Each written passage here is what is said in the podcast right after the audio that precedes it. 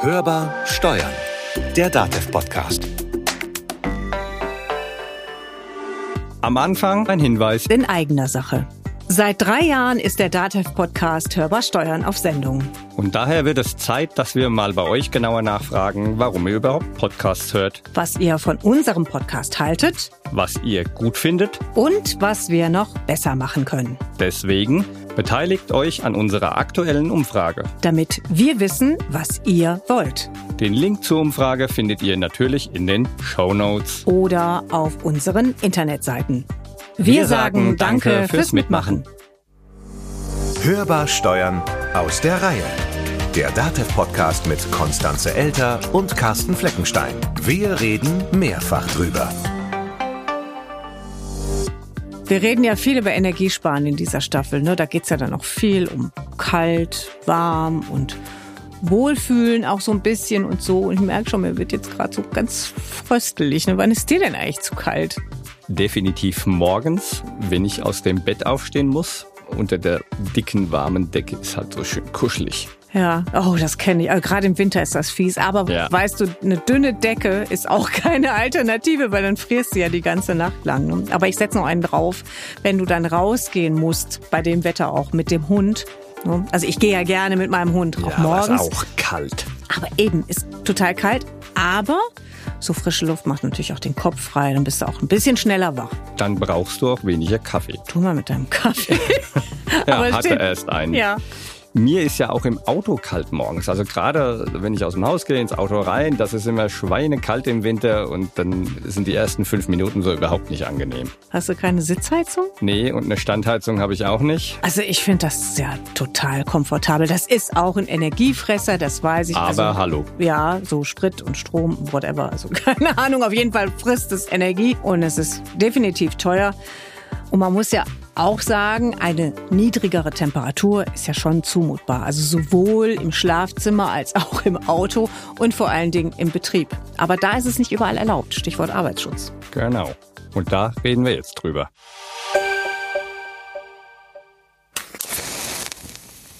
Also, so mal ganz grundsätzlich. Ist Zeit, was zu ändern. Gilt für alle. Tutti completti. Das war jetzt kurz genug, oder? Erlaubt? Ja? Ja, ja schon. Aber was nicht erlaubt ist, und zwar in allen Unternehmen, dazu kommen wir jetzt. Also das mit den überall die Heizung runterdrehen, dass es so gerade noch frostfrei bleibt, das geht nicht so einfach, denn die Temperaturen sind gesetzlich festgelegt, also die im Unternehmen. Ich bin ja sonst kein Freund von so Bürokratiezeug, aber wir sind glücklicherweise in Deutschland und da gibt's sowas wie den Arbeitsschutz und da ist es eben nicht so wie in manch anderen Ländern. Haben wir ja gerade festgestellt, Kälte oder Wärme nimmt jeder anders wahr, dennoch muss der Arbeitgeber die Temperaturbedingungen sicherstellen.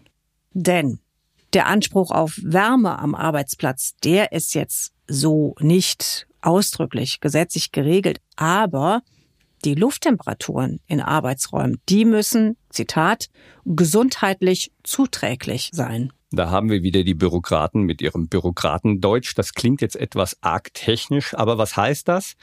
In einer der vielen Arbeitsstättenrichtlinien finden Chefs Infos zur Temperatur. Und die vorgeschriebenen Temperaturen hängen ab von der Schwere der Arbeit, der Arbeitshaltung und dem Betriebsraum. Und die Bundesregierung hat jetzt gerade ganz frisch auch zwei neue Verordnungen zum Energiesparen veröffentlicht. Die wiederum haben auch Auswirkungen auf Betriebe und da ganz konkret auf die Temperaturvorgaben. Und die Verordnungen, die verlinken wir euch natürlich in den Show Notes. Die eine ist erstmal nur für ein halbes Jahr gültig und die zweite Verordnung voraussichtlich bis 30. September 2024. Und diese letztere regelt dann verschiedene Maßnahmen, um in Gebäuden generell Energie einzusparen. Bei der ersten Verordnung geht's auch um Temperaturen am Arbeitsplatz.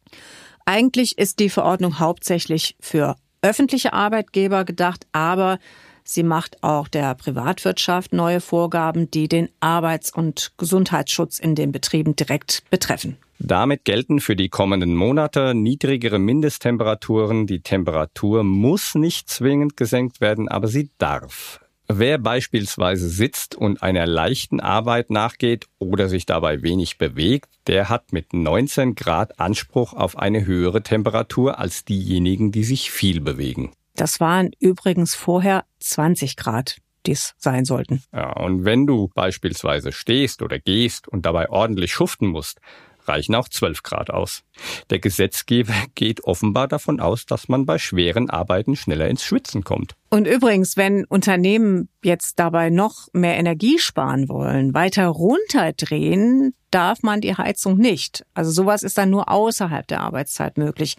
Zum Beispiel nachts oder am Wochenende, wenn da nicht gearbeitet wird. Pünktlich zu Arbeitsbeginn muss es aber dann wieder warm genug sein. So, was gilt jetzt für uns? Wir stehen, wir haben eine relativ leichte Arbeit, 19 Grad. Also ich arbeite ja auch viel im Sitzen oder man könnte auch sagen im Sitz liegen, zumindest im Homeoffice.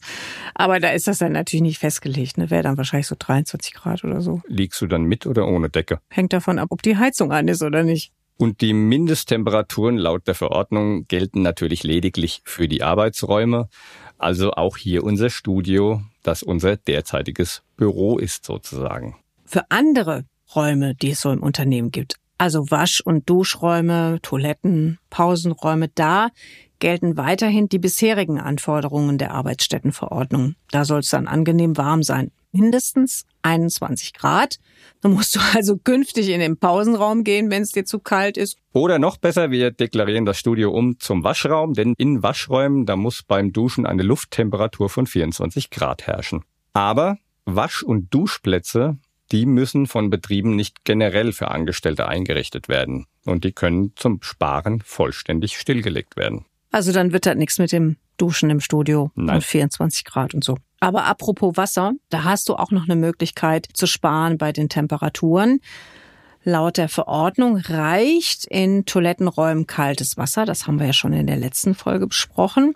Warmwasser braucht es demnach nur bei Bedarf, zum Beispiel wenn du mit Lebensmitteln zu tun hast und natürlich grundsätzlich im Gesundheitswesen aus hygienischen Gründen. Und wie warm muss jetzt Warmwasser sein? Eigentlich gibt's keine konkrete Vorgabe. Aber laut Trinkwasserverordnung gilt die Wassertemperatur von 55 Grad als Warmwasser, mindestens im Leitungssystem, wohlgemerkt. Um Keimen vorzubeugen, sind natürlich auch höhere Temperaturen notwendig, zum Trinken aber lieber kaltes Wasser. Na dann warte mal kurz. Hm. Jetzt habe ich mich schon bekleckert.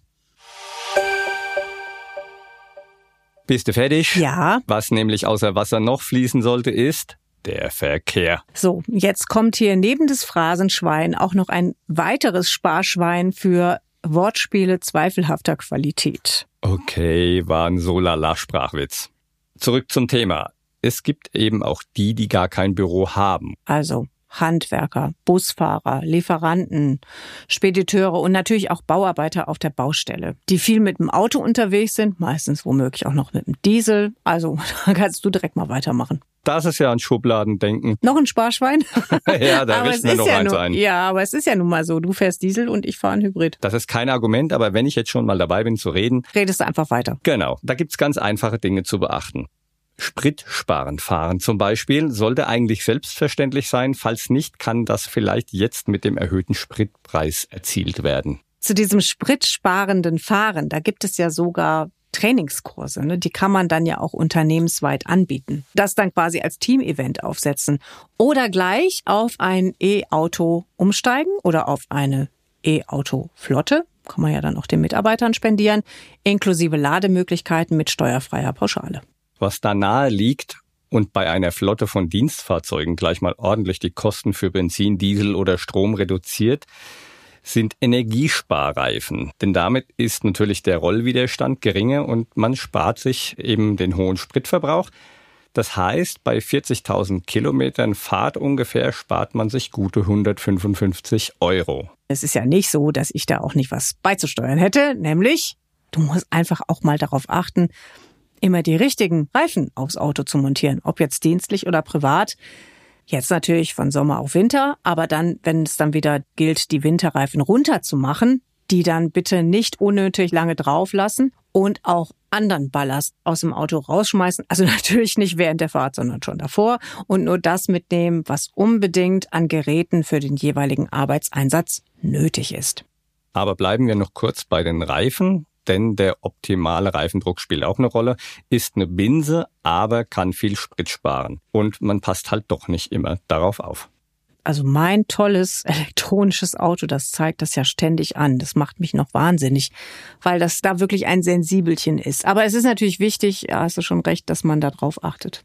Du kannst aber auch noch mit anderen Kleinigkeiten am Auto Geld sparen und dementsprechend Energie gleichermaßen.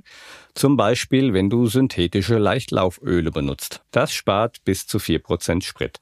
Und wenn das Fahrzeug nicht sowieso schon ein automatisches Start-Stopp-System hat, dann ist es sehr sinnvoll, den Motor einfach mal zwischendurch abzustellen. Also zum Beispiel an der Ampel oder so. Das lohnt sich schon ab einer Wartezeit von 20 Sekunden. Das mache ich ja noch manuell. Kauf dir halt endlich mal ein neues Auto. Das ist auch energiesparender als so ein alter Diesel. Steht auf dem Plan. Noch ein Tipp. Aber jetzt kommen wir mal weg vom Auto, auch wenn man hier natürlich recht viel machen kann. Mehr Tipps haben wir euch noch in den Show Notes verlinkt. Jetzt haben ja gerade so Handwerker und natürlich auch Spediteure haben natürlich auch Lager und oder Garagen und sowas alles. Und auch da lässt sich Energie sparen, indem man einfach alte Arbeitsgeräte oder zum Beispiel sowas wie Lampen, Motoren, Heizungs-, Umweltpumpen einfach durch neue energieeffiziente ersetzt. Und um zu wissen, wie energieeffizient die sind, dafür gibt's das EU-Energielabel oder der blaue Engel. Die geben Aufschluss über den besten Energieverbrauch. Beim blauen Engel werden die wissenschaftlichen Erklärungen zum Beispiel vom Umweltbundesamt erarbeitet. Bislang ist es so, dass 23 Prozent der Verbraucherinnen und Verbraucher das laut der Umweltbewusstseinsstudie in ihre Kaufentscheidungen einfließen lassen. Also das heißt, da ist noch Luft nach oben bestimmt auch bei den Unternehmerinnen und Unternehmern. Was mir jetzt so einfällt, man könnte ja auch gleich ganz auf Maschinen umstellen, bei denen man noch mehr mechanisch macht. Ja, da fällt mir jetzt nichts ein. So, also hm, lass mal irgendwas überlegen. zum Kurbeln vielleicht. So richtig auch nicht. Ja, die Kaffeemühle zum Beispiel. Ja, die kann man gibt's, kurbeln, so wie ja. beim Hotzenplotz. Aber die manuellen sind teuer. Das sind Retro-Utensilien. Ja, absolut. Dann doch eher die unauffälligen Energieverbraucher im Lager oder in der Werkstatt beachten. Also zum Beispiel bei der Kälteerzeugung. Also das kommt natürlich jetzt ein bisschen auch auf die Branche an. Kompressoren, Pumpen, Ventilatoren. Und wo wir gerade schon in der Werkstatt beziehungsweise im Lager sind, auch hier bitte aufs Licht achten.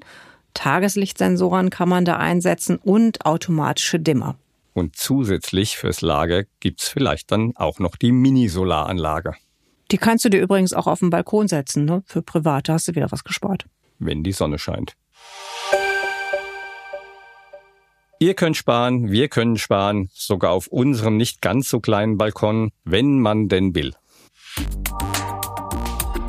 Demnächst hörbar. Und wenn ihr etwas mehr auf lange Sicht planen wollt, das ist ja wichtig, von wegen Klimawandel und so, da sollten wir natürlich alle unseren Beitrag leisten. Dann hört in die nächste und letzte Folge unserer Staffel rein. Wir schauen gemeinsam mit dem Experten Professor Christoph Weber auf die Zukunft der energiewirtschaftlichen Möglichkeiten. Investitionen in Energieeffizienz sind Investitionen in unsere gemeinsame Zukunft und es sind auch Investitionen, die sich vor allem dann rechnen, wenn andere Investitionen sich weniger rechnen. Also wenn das Geschäft brummt, dann verdienen sie mit Investitionen in ihr Kerngeschäft schnell wieder das Geld zurück und dann ist aber auch das Geld vorhanden, um auch mal in die Nachhaltigkeit zu investieren und umgekehrt, wenn die Geschäfte nicht so gut laufen und sie haben davor Investitionen in Nachhaltigkeit, insbesondere in Energieeffizienz getätigt, dann merken Sie das in niedrigeren Betriebskosten und das kann dann helfen, zumindest die nächste Krise besser durchzustehen. Also unbedingt reinhören. Das war Hörbar Steuern, der DATEV Podcast. Abonniert uns gern und teilt uns natürlich, empfehlt uns weiter und wir freuen uns sehr, wenn ihr uns im Podcatcher eurer Wahl bewertet. Wir freuen uns auch, wenn ihr uns schreibt. Das geht unter podcast.datev.de. Und unter unserer Telefonnummer 0800 082 6782 könnt ihr uns eine Nachricht auf unserer virtuellen Mailbox hinterlassen. Gerne natürlich auch einen speziellen Energiespartipp, den ihr vielleicht weitergeben möchtet. Mein Name ist Konstanze Elter. Mein Name ist Carsten Fleckenstein. Wir wünschen euch eine gute Zeit. Bleibt optimistisch. Und hört wieder rein. Hörbar Steuern. Der DATEV-Podcast.